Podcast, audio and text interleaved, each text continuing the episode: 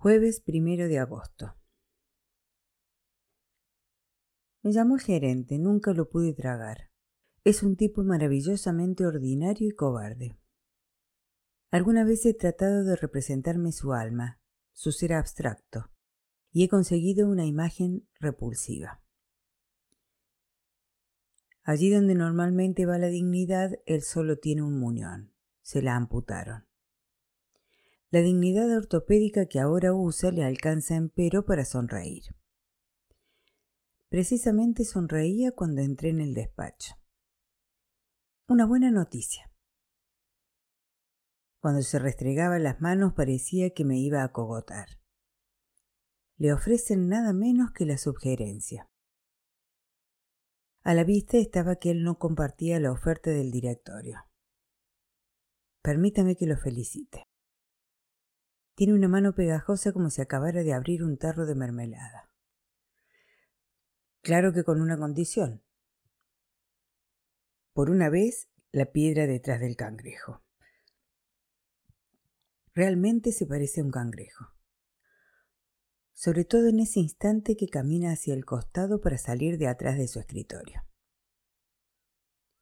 La condición es que usted no se jubile hasta dentro de dos años. ¿Y el ocio? Es un lindo puesto la sugerencia, sobre todo para terminar la carrera en la empresa. Hay poco que hacer. Se atiende a algunos clientes importantes. Se vigila el trabajo del personal, se sustituye al gerente cuando éste se ausenta. Se dedica uno a aguantar a los directores y sus chistes horribles, a las señoras de los directores y sus muestras de enciclopédica ignorancia. Pero, ¿y mi ocio? ¿Cuánto tiempo me da para pensarlo? pregunté. Era un anticipo de mi negativa. Al cangrejo le brillaron los ojos y dijo, una semana. El jueves próximo tengo que llevar su respuesta al directorio. Cuando volví a la sección todos lo sabían. Siempre pasa eso con las noticias estrictamente confidenciales. Hubo abrazos, felicitaciones, comentarios. Hasta la funcionaria Avellaneda se acercó y me dio la mano. De todas aquellas manos, la suya era la única que transmitía la vida. Sábado 3 de agosto. Lo hablé largamente con ella. Me dice que lo piense bien, que la sugerencia es un puesto cómodo, agradable, respetado, bien pago. Bueno, lo mismo que yo sé. Pero también sé que tengo derecho al descanso y que ese derecho no lo vendo por cien pesos más de sueldo. Quizás tampoco lo vendería aunque la oferta fuera mucho mayor. Para mí lo esencial ha sido siempre que lo que gane me alcance para vivir. Y a mí me alcanza. Tengo un buen sueldo. No preciso más, ni siquiera ahora con el gasto extra del departamento. Cuando me jubile, además, creo que podré contar con una entrada levemente mayor, casi 100 pesos más, ya que los aguinaldos me han aumentado considerablemente el promedio de los últimos cinco años y además no tendré descuentos. Claro, deberé afrontar la baja de la moneda que es la más segura garantía de inflación. La amenaza es cierta, pero tengo siempre la posibilidad de llevar alguna contabilidad más o menos clandestina. Claro que Avellaneda esgrime además otras razones más conmovedoras, menos contantes y sonantes que toda esta sórdida previsión. Si vos no estás allí, la oficina va a ser insoportable. Mejor. Con eso tampoco me convence, porque tengo un proyecto, que cuando me jubile ella deje de trabajar. Lo mío alcanzará para los dos. Además, somos módicos. Nuestras diversiones son por razones obvias rigurosamente domésticas. Alguna vez al cine, a un restaurante, a una confitería, Algún domingo, cuando hace frío pero hay sol, a caminar por la orilla, a respirar mejor. Compramos algún libro, algún disco, pero más que cualquier otra cosa nos entretiene hablar, hablar de nosotros, referirnos toda esa zona de nuestras vidas que está antes de lo nuestro. No hay diversión, no hay espectáculo que pueda sustituir lo que disfrutamos de ese ejercicio de la sinceridad, de la franqueza. Ya vamos adquiriendo un mayor entrenamiento, porque también hay que habituarse a la sinceridad. Con todos estos años en que Aníbal estuvo en el extranjero, con tantos problemas de comunicación en mis relaciones con mis hijos, con el pudor defensivo que siempre resguardó mi vida privada de la malicia oficinesca, con mis solo higiénicas aproximaciones a mujeres siempre nuevas, nunca repetidas, es evidente que me había ido desacostumbrando a la sinceridad. Incluso es probable que solo en forma esporádica la practicara conmigo mismo. Digo esto porque alguna vez en estos diálogos francos con Avellaneda me he encontrado pronunciando palabras que me parecían más sinceras aún que mis pensamientos. ¿Es posible eso? Domingo 4 de agosto. Esta mañana abrí un cajón del armario chico y se desparramaron por el suelo una cantidad imprevista de fotos, recortes, cartas, recibos, apuntes. Entonces vi un papel de un color indefinido, es probable que en su origen haya sido verde, pero ahora tenía unas manchas oscuras, con la tinta corrida por viejas humedades para siempre resecas. Hasta ese momento no recordaba en absoluto su existencia, pero en cuanto lo vi reconocí la carta de Isabel. Pocas cartas nos hemos escrito Isabel y yo. En realidad no hubo motivos ya que no tuvimos largas separaciones. La carta estaba fechada en Tacuarembó el 17 de octubre de 1935. Me sentí un poco extraño al enfrentarme a aquellos caracteres delgados, de largas y perfiladas colas, en los que era posible reconocer una persona y también una época. Era evidente que no había sido escrito con una estilográfica, sino con una de aquellas plumas cucharita que no bien se las obligaba a escribir Sabía quejarse sordamente y hasta escupir a su alrededor gotitas casi invisibles de tinta violeta. Tengo que escribir esa carta en esta libreta. Tengo que hacerlo porque ella es parte de mí mismo, de mi incanjeable historia. Me fue dirigida en una circunstancia muy especial, y además su relectura me ha descentrado un poco, me ha hecho dudar de algunas cosas, incluso diría que me ha conmovido.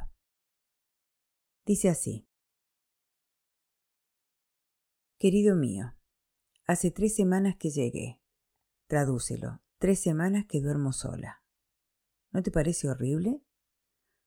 Tú sabes que a veces me despierto de noche y tengo absoluta necesidad de tocarte, de sentirte a mi lado.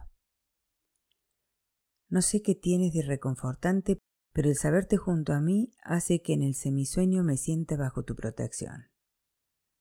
Ahora tengo horribles pesadillas, pero mis pesadillas no tienen monstruos. Solo consisten en soñar que estoy sola en la cama, sin ti. Y cuando me despierto y ahuyento la pesadilla, resulta que efectivamente estoy sola en la cama, sin ti. La única diferencia es que en el sueño no puedo llorar, y en cambio cuando me despierto, lloro. ¿Por qué me pasa esto? Sé que estás en Montevideo, sé que te cuidas Sé que piensas en mí. ¿Verdad que piensas? Esteban y la nena están bien, aunque sabes que tía Zulma los mima demasiado. Apróntate a que a nuestro regreso la nena no nos deje dormir por unas cuantas noches. Por Dios. ¿Cuándo vendrán esas cuantas noches? Tengo una noticia, ¿sabes? Estoy otra vez embarazada. Es horrible decírtelo y que no me beses. ¿O para ti no es tan horrible? Será varón y le pondremos Jaime. Me gustan los nombres que empiezan con J. No sé por qué, pero esta vez tengo un poco de miedo. ¿Y si me muero? Contéstame pronto diciéndome que no, que no voy a morirme. ¿Pensaste ya qué harías si yo me muero?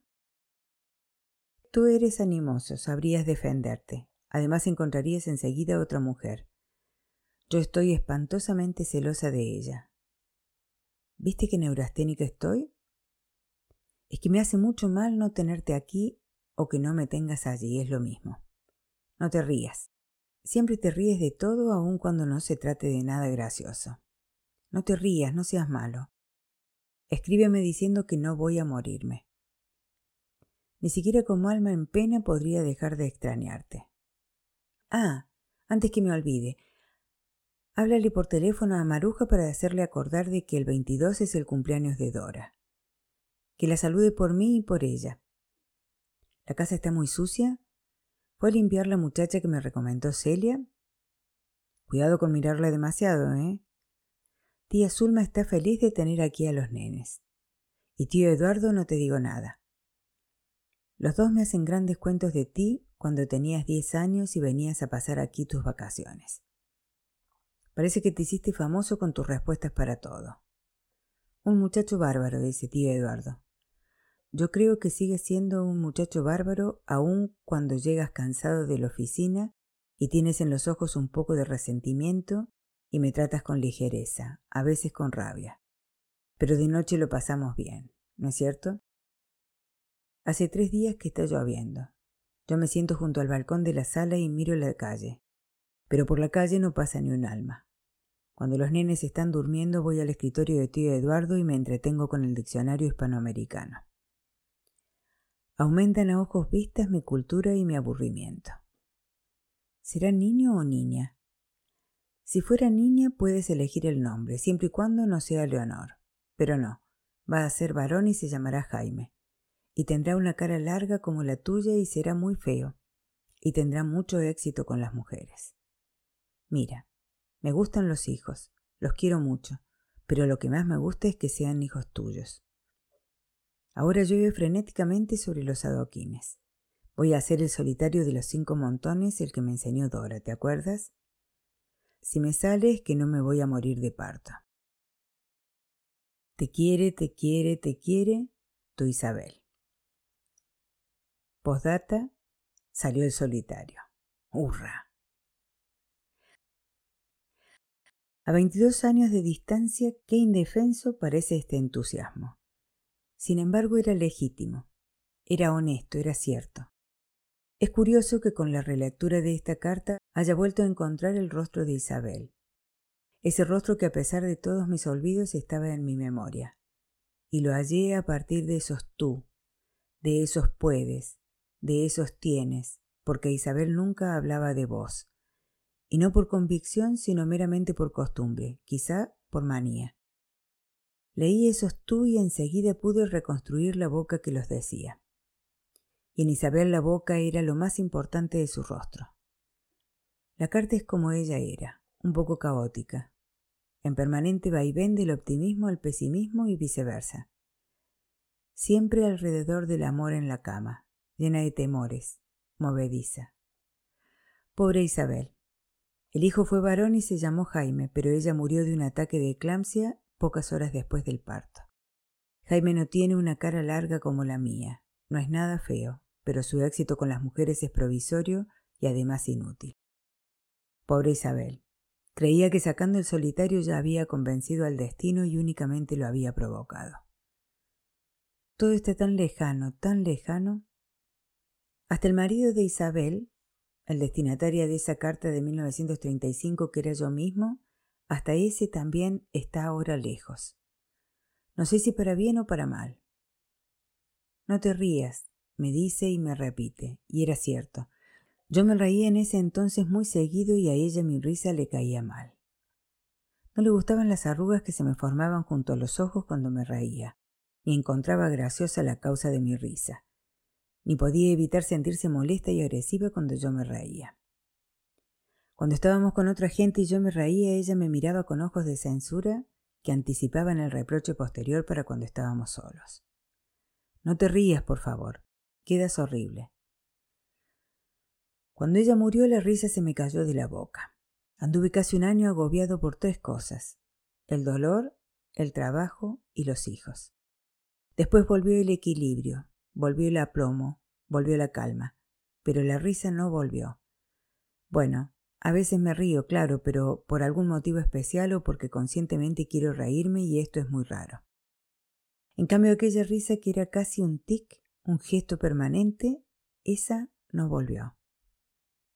A veces pienso que es una lástima que no esté Isabel para verme tan serio. Ella hubiera disfrutado mucho con mi seriedad actual pero tal vez si Isabel estuviera aquí conmigo, no me habría curado de la risa. Pobre Isabel. Ahora me doy cuenta de que hablaba muy poco con ella. A veces no encontraba de qué hablar. En realidad, no había entre nosotros muchos temas comunes, aparte de los hijos, los acreedores, el sexo. Pero de este último tema no era imprescindible hablar. Ya eran bastante elocuentes nuestras noches. ¿Eso era el amor? No estoy seguro. Es probable que si nuestro matrimonio no hubiera terminado a los cinco años, habríamos advertido más tarde que eso era solo un ingrediente. Y quizás no mucho más tarde. Pero en esos cinco años fue un ingrediente que alcanzó para mantenernos unidos, fuertemente unidos. Ahora con Avellaneda el sexo es para mí al menos un ingrediente menos importante, menos vital. Mucho más importantes, más vitales son nuestras conversaciones, nuestras afinidades. Pero no me encandilo. Tengo bien presente que ahora tengo 49 años y cuando murió Isabel tenía 28. Es más que seguro que si ahora apareciese Isabel, la misma Isabel de 1935 que escribió su carta desde Tecuarembó, una Isabel de pelo negro, de ojos buscadores, de caderas tangibles, de piernas perfectas, es más seguro que yo diría, qué lástima, y me iría a buscar a Avellaneda.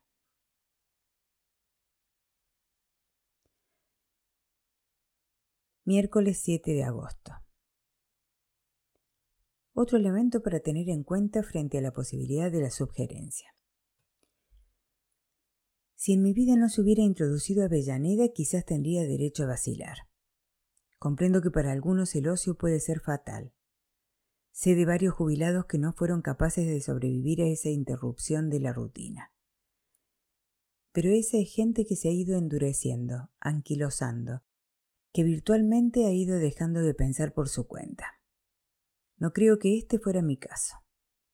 Yo pienso por mi cuenta, pero aún pensando por mi cuenta podría desconfiar del ocio, siempre que el ocio fuera una simple variante de la soledad como podría serlo en mi futuro de hace unos meses antes de que apareciese Avellaneda.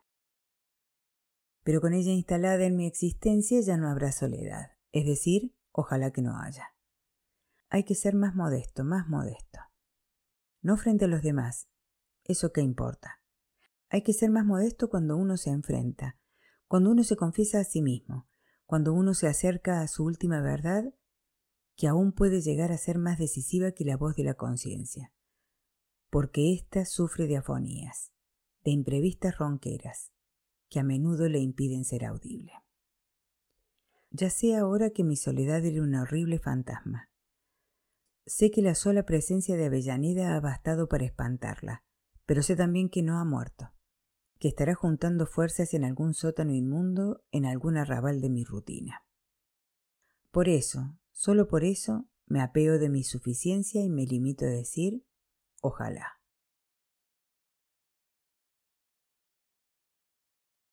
Jueves 8 de agosto. Qué alivio. Ya contesté que no. El gerente sonrió satisfecho.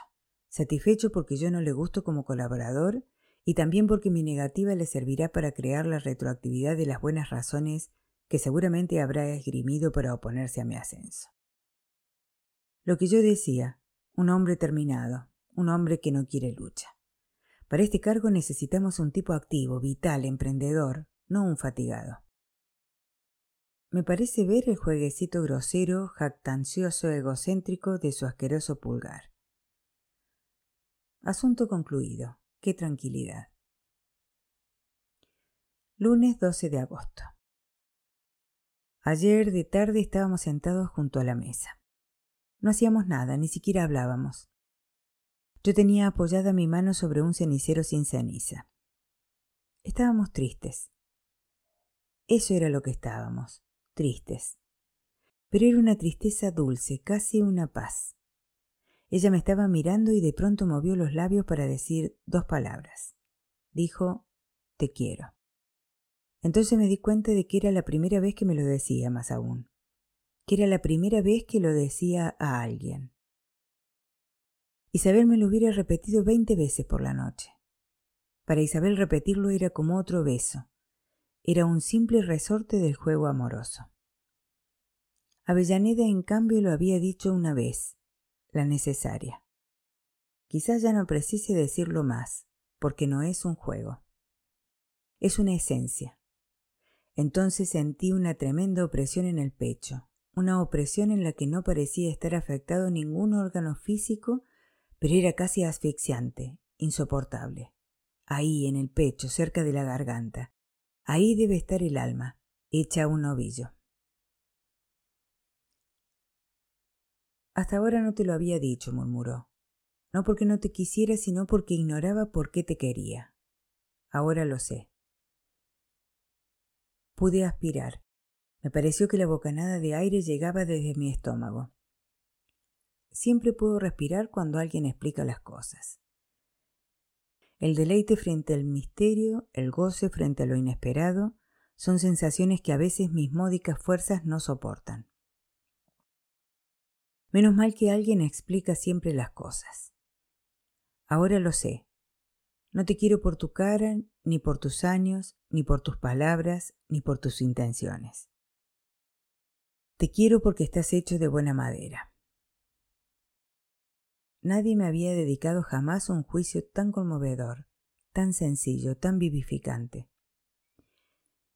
Quiero creer que es cierto, quiero creer que estoy hecho de buena madera. Quizás ese momento haya sido excepcional, pero de todos modos me sentí vivir. Esa opresión en el pecho significa vivir. Jueves 15 de agosto. El lunes próximo empezaré mi última licencia. Será un anticipo del gran ocio final.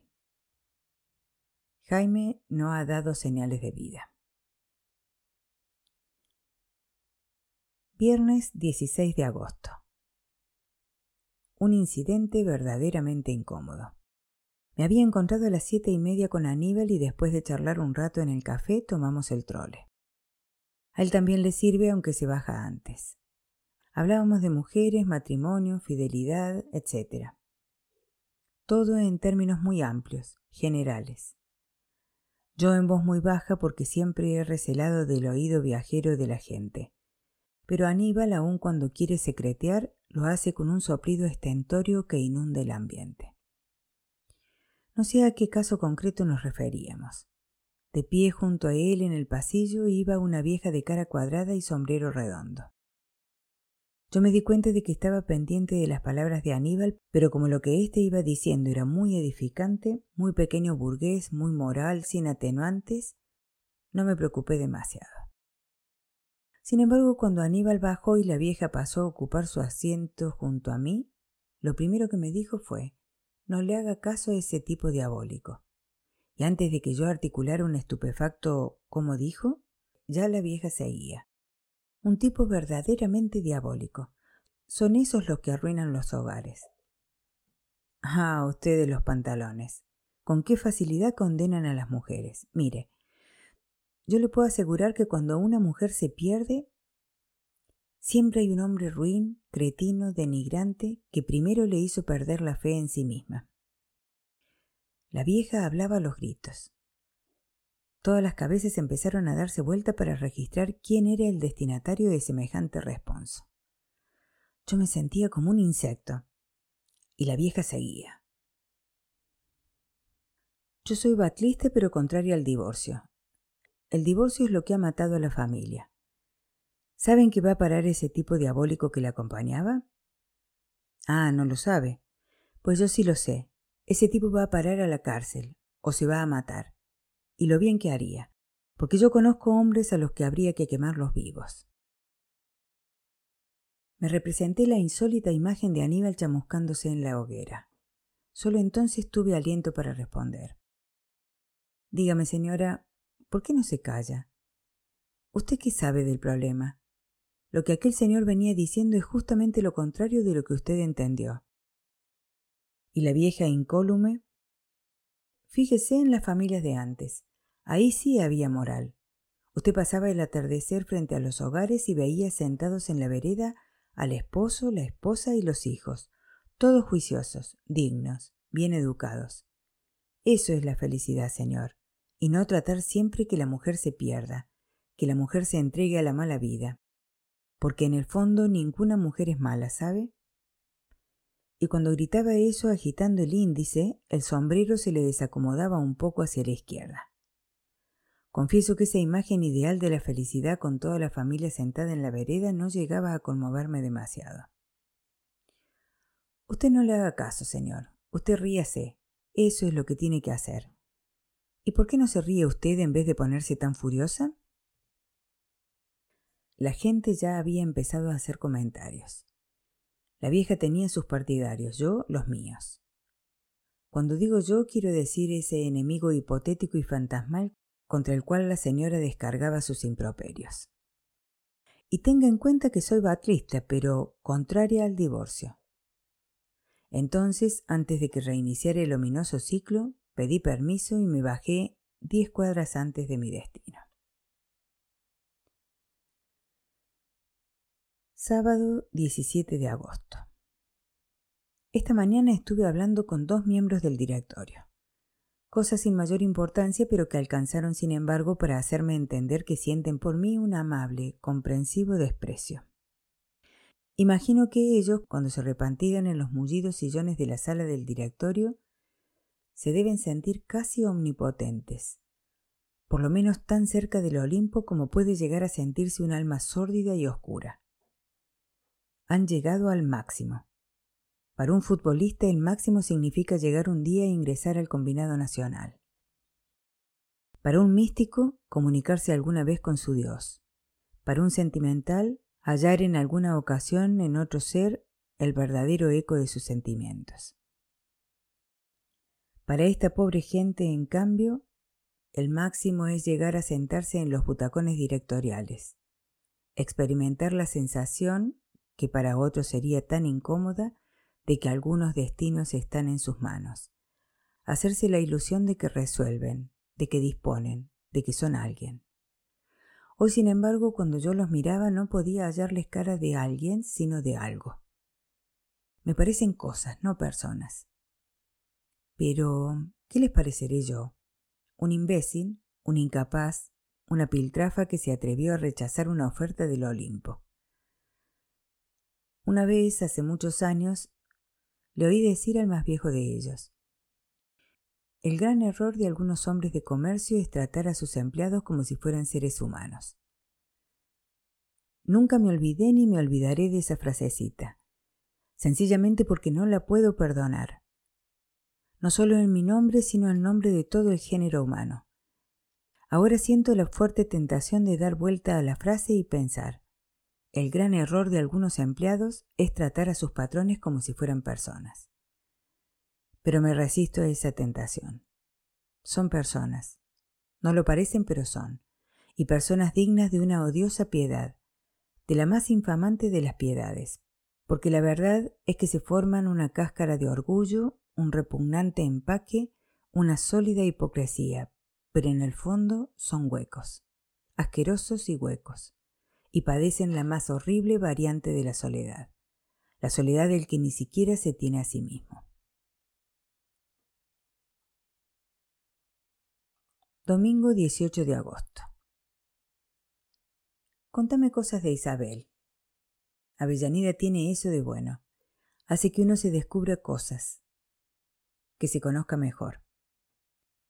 Cuando uno permanece mucho tiempo solo, cuando pasan años y años sin que el diálogo vivificante y buceador lo estimule a llevar esa modesta civilización del alma que se llama lucidez hasta las zonas más intrincadas del instinto, hasta esas tierras realmente vírgenes, inexploradas de los deseos, de los sentimientos, de las repulsiones, cuando esa soledad se convierte en rutina, uno va perdiendo inexorablemente la capacidad de sentirse sacudido, de sentirse vivir.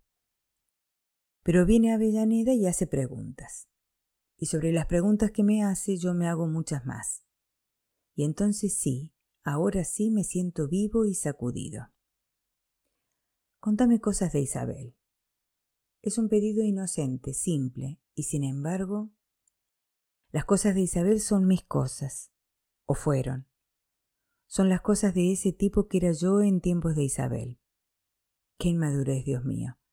Cuando apareció Isabel yo no sabía lo que quería. No sabía qué esperaba de ella o de mí. No había modos de comparar, pues no había patrones para reconocer cuándo era felicidad, cuándo desdicha. Los buenos momentos iban formando después la definición de la felicidad. Los malos momentos servían para crear la fórmula de la desdicha. Eso también se llama frescura, espontaneidad. Pero ¿a cuántos abismos lleva lo espontáneo? Yo tuve suerte en medio de todo. Isabel era buena, yo no era un cretino. Nuestra unión nunca fue complicada, pero ¿qué habría pasado si el tiempo hubiera llegado a gastar ese amenazado atractivo del sexo? Contame cosas de Isabel era una invitación a la sinceridad. Yo sabía el riesgo que corría. Los celos retrospectivos, por su imposibilidad de rencor, por su falta de desafío, por su improbable competencia, son espantosamente crueles. No obstante, fui sincero. Conté las cosas de Isabel que verdaderamente eran suyas y mías. No inventé una Isabel que permitiera lucirme ante Avellaneda. Tuve el impulso de hacerlo, claro. A uno siempre le gusta quedar bien, y después de quedar bien le gusta quedar mejor frente a quien quiere, frente a quien uno, a su vez, pretende hacer méritos para ser querido. No la inventé, primero porque creo que Avellaneda es digna de la verdad, y luego porque yo también soy digno, porque estoy fatigado, y en este caso la fatiga es casi un asco, del disimulo de ese disimulo que uno se pone como una careta sobre el viejo rostro sensible. Por eso no estoy acostumbrado de que a medida que Avellaneda se fue enterando de cómo había sido Isabel, yo también me haya ido enterando de cómo había sido yo. Lunes 19 de agosto. Empecé hoy mi última licencia. Llovió todo el día Estuve toda la tarde en el apartamento. Cambié dos tomacorrientes, pinté un armarito, me lavé dos camisas de nylon. A las siete y media llegó Avellaneda, pero solo estuvo hasta las ocho. Tenía que ir al cumpleaños de una tía. Dice que Muñoz, como suplente mío, es insoportablemente mandón y pedante. Ya tuvo un incidente con Robledo. Martes 20 de agosto. Hace un mes que Jaime se fue de la casa. Piense o no en eso, lo cierto es que el problema me acompaña siempre. Si por lo menos hubiera podido hablar una sola vez con él. Miércoles 21 de agosto. Me quedé en casa y leí no sé cuántas horas, pero solo revistas. No quiero hacerlo más. Me deja una horrible sensación de tiempo derrochado, algo así como si la estupidez me anestesiara el cerebro. Jueves 22 de agosto. Me siento un poco extraño sin la oficina, pero quizás me sienta así porque tengo conciencia de que esto no es el verdadero ocio, de que es tan solo un ocio a término, amenazado otra vez por la oficina. Viernes 23 de agosto. Le quise dar una sorpresa. Me puse a esperarla a una cuadra de la oficina. A las siete y cinco la vi acercarse. Pero venía con Robledo. No sé qué le diría Robledo. Lo cierto es que ella se reía sin trabas, realmente divertida. ¿Desde cuándo Robledo es tan gracioso? Me metí en un café. Los dejé pasar y después empecé a caminar a unos treinta pasos detrás de ellos. Al llegar a Andes se despidieron. Ella dobló hacia San José. Iba al apartamento, claro. Yo entré en un cafecito bastante muriento donde me sirvieron un cortado con un pocillo que aún tenía pintura de labios. No lo tomé, pero tampoco le reclamé al mozo. Estaba agitado, nervioso, intranquilo, sobre todo fastidiado conmigo mismo. Avellaneda riéndose con Robledo. ¿Qué había de malo en eso? Avellaneda, en una simple relación humana, no meramente oficinesca, con un tipo que no era yo. Avellaneda caminando por la calle junto a un hombre joven, uno de su generación, no un calandraca como yo.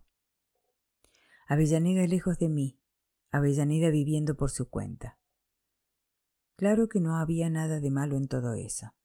pero la horrible sensación proviene quizás de que esta es la primera vez que entreveo conscientemente la posibilidad de que Avellaneda pueda existir, desenvolverse y reír sin que mi amparo, no digamos mi amor, resulte imprescindible. Yo sabía que la conversación entre ella y Robledo había sido inocente, o quizás no, porque Robledo no tiene por qué saber que ella no es libre. Qué idiota, qué cursi, qué convencional me siento al escribir ella no es libre. ¿Libre para qué? ¿Acaso la esencia de mi inquietud sea haber comprobado esto, nada más? Que ella puede sentirse muy cómoda con gente joven, especialmente con un hombre joven. Y otra cosa, esto que vi no es nada, pero en cambio es mucho lo que entreví, y lo que entreví es el riesgo de perderlo todo. Robledo no interesa, en el fondo es un frívolo que jamás llegaría a interesarle, salvo que yo no la conozca en absoluto. Bueno, ¿La conoceré? Robledo no interesa, pero... ¿Y los otros? ¿Todos los otros del mundo? Si un hombre joven la hace reír, ¿cuántos otros pueden enamorarla? Si ella me pierde un día, su única enemiga puede ser la muerte, la maliciosa muerte que nos tiene fichados. Ella tendría su vida entera, tendría el tiempo en sus manos, tendría su corazón que siempre será nuevo, generoso, espléndido. Pero si yo la pierdo un día, mi único enemigo es el hombre, el hombre que está en todas las esquinas del mundo, el hombre que es joven y fuerte y que promete. Perdería con ella la última oportunidad de vivir, el último respiro del tiempo, porque si bien mi corazón ahora se siente generoso, alegre, renovado, sin ella volvería a ser un corazón definitivamente envejecido. Pagué el cortado que no tomé y me encaminé hacia el apartamento. Llevaba conmigo un vergonzante temor a su silencio, sobre todo porque sabía de antemano que aunque ella no dijese nada, yo no iba a investigar, ni a preguntar, ni a reprochar. Simplemente iba a tragarme la amargura y eso sí era seguro, a comenzar una era de pequeñas tormentas sin desahogo. Tengo una particular desconfianza hacia mis épocas grises. Creo que me temblaba la mano cuando hice girar la llave de la cerradura. ¿Cómo llegaste tan tarde? gritó desde la cocina. Estaba esperándote para contarte la última locura de Robledo. ¡Qué tipo! Hacía años que no me reía tanto y apareció en el living con su delantal, su pollera verde, su buzo negro, sus ojos limpios, cálidos, sinceros. Ella no podrá saber nunca de qué me estaba salvando con esas palabras. La traje hacia mí mientras la abrazaba, mientras aspiraba el olor tiernamente animal de sus hombros a través del otro olor universal de la lana, sentí que el mundo empezaba de nuevo a girar. Sentí que podía relegar otra vez a un futuro lejano todavía innominado, esa amenaza concreta que se había llamado Avellaneda y los otros. Avellaneda y yo, dije despacito. Ella no entendió el porqué de esas tres palabras en esa precisa oportunidad, pero alguna oscura intuición le hizo saber que estaba aconteciendo algo importante. Se separó un poco de mí, todavía sin soltarme, y reclamó A ver, decilo otra vez. Avellaneda y yo repetí obediente. Ahora estoy solo de vuelta en casa y son casi las dos de la madrugada. De vez en cuando, nada más que porque me da fuerzas y me entona y me afirma, sigo repitiendo. Avellaneda y yo. Sábado 24 de agosto. Son raras las veces que pienso en Dios. Sin embargo, tengo un fondo religioso, una ansia de religión. Quisiera convencerme de que efectivamente poseo una definición de Dios, un concepto de Dios. Pero no poseo nada semejante. Son raras las veces en que pienso en Dios, sencillamente porque el problema me excede tan sobrada y soberanamente que llega a provocarme una especie de pánico, una desbandada general de mi lucidez y de mis razones. Dios es la totalidad, dice a menudo Avellaneda. Dios es la esencia de todo, dice Aníbal, lo que mantiene todo en equilibrio, en armonía, Dios es la gran coherencia. Soy capaz de entender una y otra definición, pero ni una ni otra son mi definición. Es probable que ellos estén en lo cierto, pero no es ese el Dios que yo necesito. Yo necesito un Dios con quien dialogar, un Dios en quien pueda buscar amparo, un Dios que me responda cuando lo interrogo, cuando lo ametrallo con mis dudas. Si Dios es la totalidad, la gran coherencia, si Dios es solo la energía que mantiene vivo el universo, si es algo tan inconmensurablemente infinito, ¿qué puede importarle de mí un átomo malamente encaramado a un insignificante piojo de su reino? No me importa ser un átomo del último piojo de su reino, pero me importa que Dios esté a mi alcance. Me importa asirlo no con mis manos, claro, ni siquiera con mi razonamiento. Me importa asirlo con mi corazón. Domingo 25 de agosto. Me trajo fotos de su infancia, de su familia, de su mundo. Es una prueba de amor, ¿verdad que sí? Fue una criatura delgadita, de ojos algo espantados, de pelo oscuro y lacio, hija única. Yo también fui hijo único, y no es fácil. Uno acaba por sentirse desamparado. Hay una foto deliciosa en que aparece con un enorme perro policía y el animal la mira con un aire de protección. Me imagino que siempre todo el mundo habrá tenido ganas de protegerla. Sin embargo, no es tan indefensa, está bastante segura de lo que quiere. Además me gusta que esté segura. Está segura de que el trabajo la asfixia, de que nunca se suicidará, de que el marxismo es un grave error, de que yo le gusto, de que la muerte no es el fin de todo, de que sus padres son magníficos, de que Dios existe, de que la gente en que confía no habrá de fallarle jamás. Yo no podría ser así de categórico, pero lo mejor de todo es que ella no se equivoca. Su seguridad le sirve incluso para amedrentar el destino. Hay una foto en que está con sus padres cuando tenía 12 años. A partir de esa imagen yo también me animo a construir mi impresión de ese matrimonio singular, armónico, diferente. Ella es una mujer de rasgos suaves, nariz fina, pelo negro y piel muy clara, con dos lunares en la mejilla izquierda. Los ojos son serenos, quizás demasiado. Tal vez no sirvan para comprometerse totalmente en el espectáculo a que asisten, en lo que ven vivir, pero me parecen capaces de comprenderlo todo. Él es un hombre alto, de hombros más bien estrechos, con una calvicie que ya en ese entonces había hecho estragos. Unos labios muy delgados y un mentón muy afilado, pero nada agresivo. Me preocupan mucho los ojos de la gente. Los suyos tienen algo de desequilibrio. No por cierto de enajenación, sino de ajenidad. Son los ojos de un tipo que está sorprendido por el mundo por el mero hecho de encontrarse en él. Ambos son, se les ve en la cara, buenas personas, pero me gusta más la bondad de ella que la de él.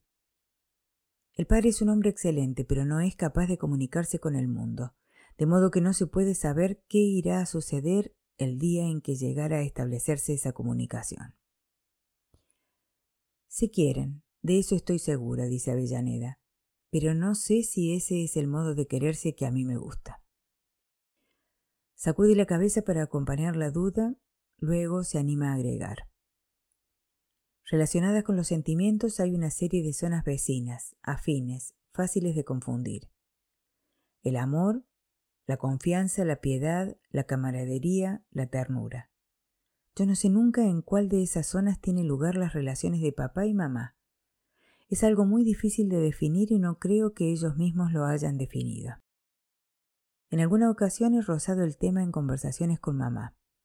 Ella cree que hay demasiada serenidad en su unión con mi padre, demasiado equilibrio como para que exista efectivamente amor. Esa serenidad, ese equilibrio a los que también puede llamar falta de pasión, habrían sido quizás insoportables si ellos hubieran tenido algo que reprocharse. Pero no hay reproches ni motivos de reproches se saben buenos, honestos, generosos. Saben también que todo eso, aun siendo tan magnífico como es, no significa todavía el amor, ni significa que se quemen en ese fuego. No se queman, y eso que los une dura más aún. ¿Y qué pasa contigo y conmigo? ¿Nos estamos quemando? Pregunté, pero en ese preciso instante estaba distraída y su mirada también parecía la de alguien sorprendido por el mundo, por el mero hecho de encontrarse en él. Lunes 26 de agosto. Se lo dije a Esteban. Blanca había ido a almorzar con Diego, así que estábamos solos al mediodía. Fue un gran alivio enterarme de que ya lo sabía. Jaime lo había enterado. Mira, papá, yo no lo puedo comprender totalmente ni creo que sea la mejor solución que te hayas unido a una muchacha tantos años menor que vos.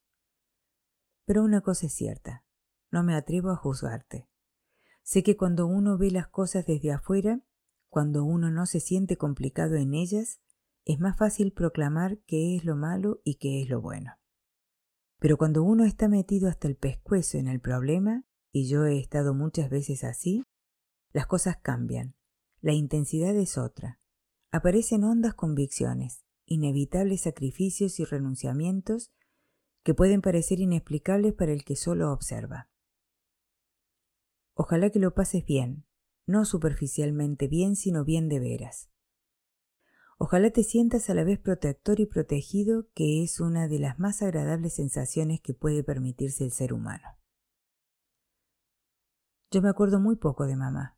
En realidad es una imagen verdadera a la que se le han superpuesto las imágenes y los recuerdos de los demás. Ya no sé cuál de esos recuerdos es exclusivamente mío. Uno solo, quizás ella peinándose en el dormitorio con su largo y oscuro pelo cayéndole en la espalda. Ya ves que no es mucho lo que recuerdo de mamá, pero con los años he ido habituándome a considerarla algo ideal, inalcanzable, casi etéreo. ¿Era tan linda? ¿Verdad que sí? Comprendo que a lo mejor esa representación mía tiene poco que ver con lo que verdaderamente fue mamá. Sin embargo, es así como ella existe para mí. Por eso me chocó un poco cuando él me dijo que andabas con una muchacha. Me chocó, pero lo admito, porque sé que estabas muy solo. Y más me doy cuenta ahora porque he seguido tu proceso y te he visto revivir. Así que no te juzgo. No puedo juzgarte. Más aún, me gustaría mucho que hubieras acertado y te acercaras lo más posible a la buena suerte.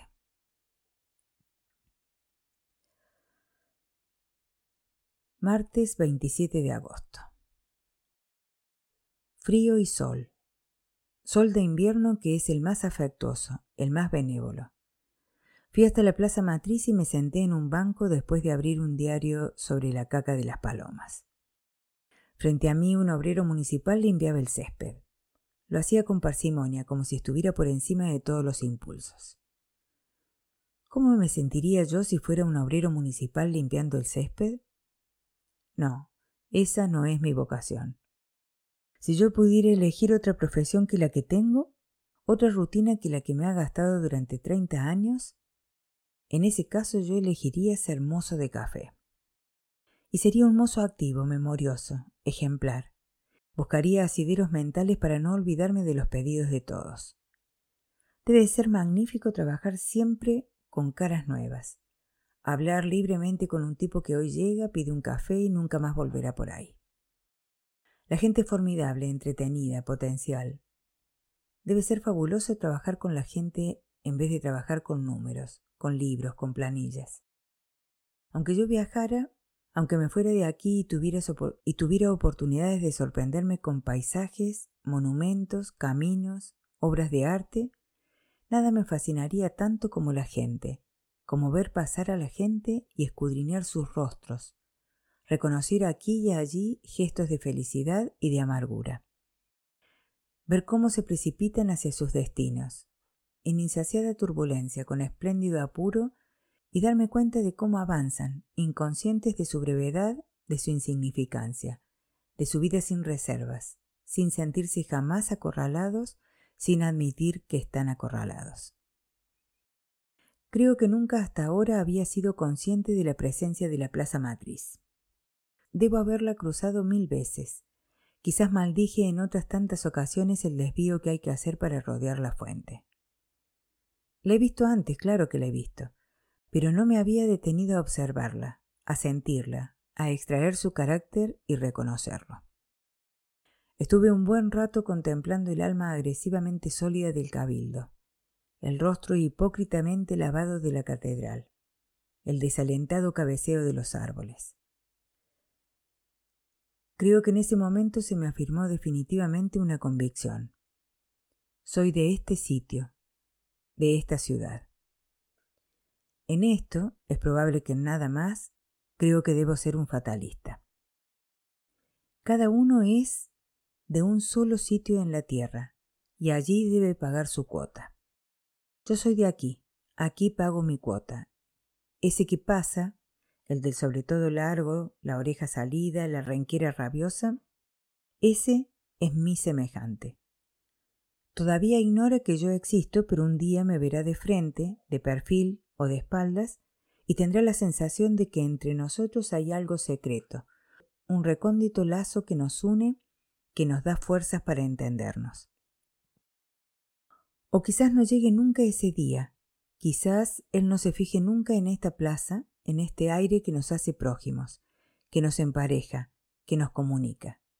Pero no importa, de todos modos es mi semejante. Miércoles 28 de agosto. Solo me quedan cuatro días de licencia. No echo de menos la oficina. Echo de menos a Avellaneda. Hoy fui al cine solo. Vi una de Cowboys. Hasta la mitad me entretuve. A partir de allí me aburrí de mí mismo, de mi propia paciencia. Jueves 29 de agosto. Le pedí a Avellaneda que faltara a la oficina. Yo, su jefe, le autoricé y basta. Se quedó todo el día conmigo en el apartamento.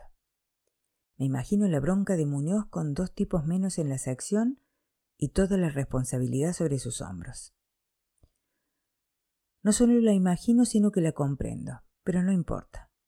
Estoy en una edad en que el tiempo parece y es irrecuperable.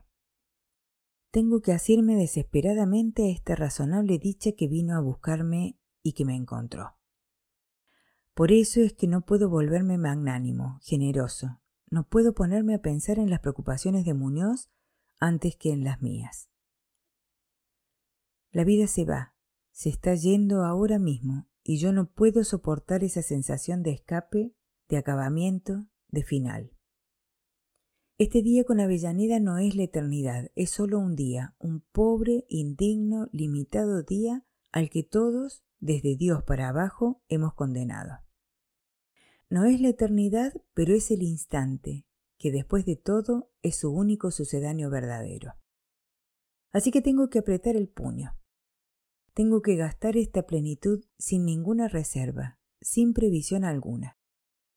Quizás después venga el ocio definitivo, el ocio asegurado. Quizás haya después muchos días como este, y piense entonces en ese apuro, en esa impaciencia, como en un ridículo agotamiento. Quizás, solo quizás. Pero este mientras tanto tiene el alivio, la garantía de lo que es, de lo que está haciendo. Hacía frío. Avellaneda estuvo todo el día de buzo y pantalones. Así, con el pelo recogido, parecía un muchacho. Le dije que tenía cara de diariero, pero no me prestó demasiada atención. Estaba preocupada con su horóscopo. Hace un año alguien le hizo su horóscopo y le predijo el futuro.